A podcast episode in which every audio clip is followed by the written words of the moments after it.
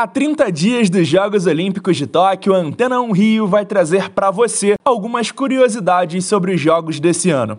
Como a gente já disse no primeiro programa, o evento se chama Tóquio 2020 por questões comerciais. Mesmo com o adiamento causado pela pandemia, a marca permaneceu inalterada. Os jogos terão oito modalidades estreantes em Olimpíadas: o beisebol, o basquete 3 contra 3, o BMX freestyle, o karatê, a escalada esportiva, o softball, o surf e o skate. O Brasil, inclusive, tem representantes nos dois últimos citados. 272 atletas brasileiros já estão garantidos nas Olimpíadas. A maior parte deles vem do atletismo e da natação, que confirmaram 29 e 26 vagas, respectivamente. É o Boletim Tóquio 2020 na Antena 1 Rio.